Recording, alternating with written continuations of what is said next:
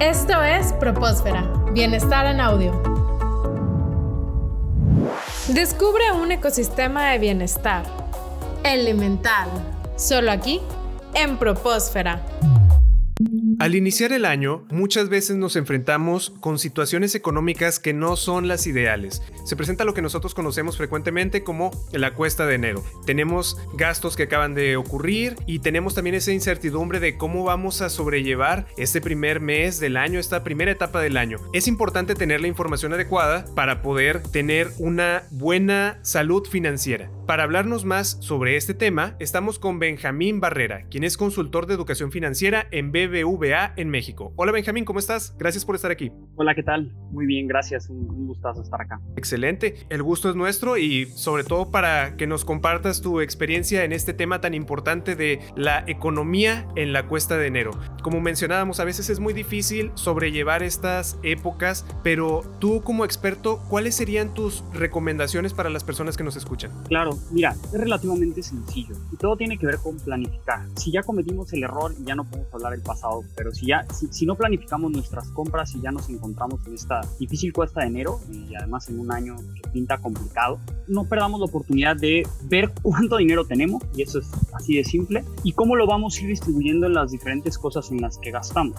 Yo sé, yo sé que es una flojera bajar los gastos en un papel. Todos sabemos, sabemos que lo tenemos que hacer y no lo hacemos. Pero es algo bien importante, porque cuando hacemos las cuentas en nuestra cabeza, lo que pasa es que se nos escapan un montón de cosas. Somos humanos, es algo normal. Entonces hay que bajarlos en un papelito y ahí nos vamos a dar cuenta como ahí es donde no empiezan a cuadrar los gastos. Ahí es donde esos cafés o los cigarros o todos estos gastos hormigas que salen y que empezamos a ver cómo son la causa de que no nos salgan las cuentas. Y ahí también, al poderlo ver físicamente y tangible, lo que vamos a poder hacer es eliminar y decir, ah, ok, ya, ya los identifiqué, ahora sí, no estoy dispuesto a perder el café este que me compro, que ahora, por cierto, también hay que hablar de eso. Ahora es, estos cafés y, esto, y estos gastos que teníamos de ir a la oficina, ahora probablemente no los tengamos y probablemente sean otros y, diferentes y nuevos. ¿no? Ahora puede ser pedir lo que sea que estás pidiendo en, no sé, por Uber Eats o por donde sea. Y entonces hay que identificar. Ya que los tenemos identificados, entonces los vamos recortando poco a poco y podemos poner en una balanza y decir, ok, yo no voy a renunciar a este café que me compro X número de veces a la semana, pero sí puedo quitarme de esta otra cosa que puede ser en el súper a veces me compro salmón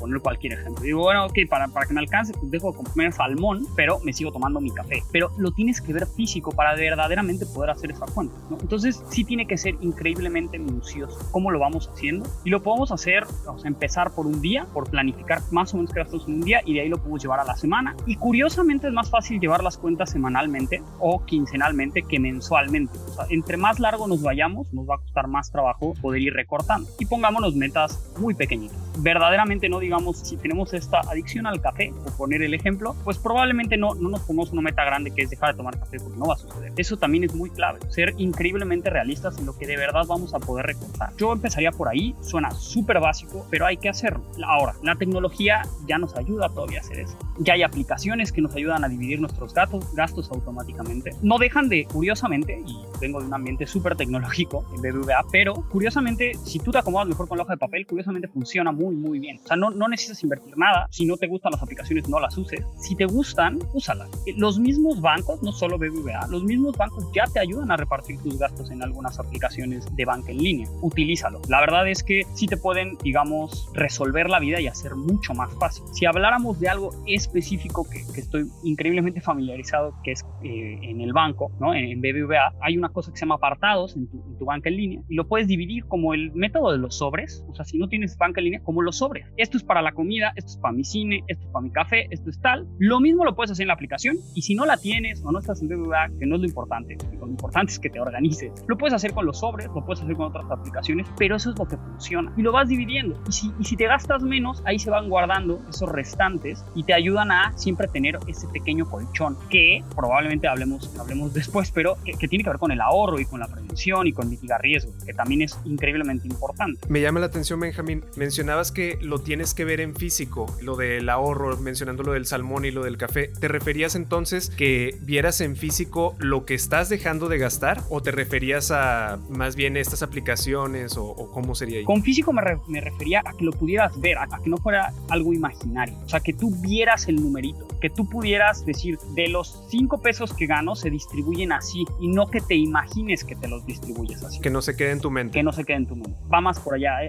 tienes que bajarlo a algo mucho más concreto. Que concreto es una mejor palabra. Y como dices, este método de los sobres, pues a lo mejor algunas personas van a decir, yo sí lo quiero, o sea, voy a aplicar el método de los sobres porque tener el dinero en mi mano, pues ya voy a sentir más dolor cuando me lo gaste y lo saque de ahí que a lo mejor teniéndolo nada más en mi cartera, ¿no? Exacto. Y ahora, el método de los sobres, pues tú tienes que poner el dinero en el sobre. La ventaja de utilizar alguna aplicación es que lo hacen automático. En eso es el sentido que te ayuda todavía un poquito más, que no lo tienes ni que hacer tú, o sea, no tienes que agarrar y decir, ay, de estos 100 pesitos, pues los voy a dividir. No, no te quema. O sea, ya en automático se dividen y tú nada más vas sacando lo que vas necesitando de acuerdo al apartado que has generado. Benjamín, entonces, tu recomendación en esta cuesta de enero es ser conscientes de nuestros gastos, ver cuánto dinero tenemos y hacer una planeación. De acuerdo. Ese es el primer paso, contundente. Y como segundo, como segundo punto importante puede ser...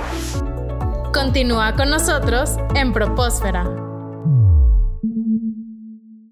Las opiniones vertidas en este programa son responsabilidad de quienes las emiten y no representan necesariamente la opinión de Universidad Tecmilenio.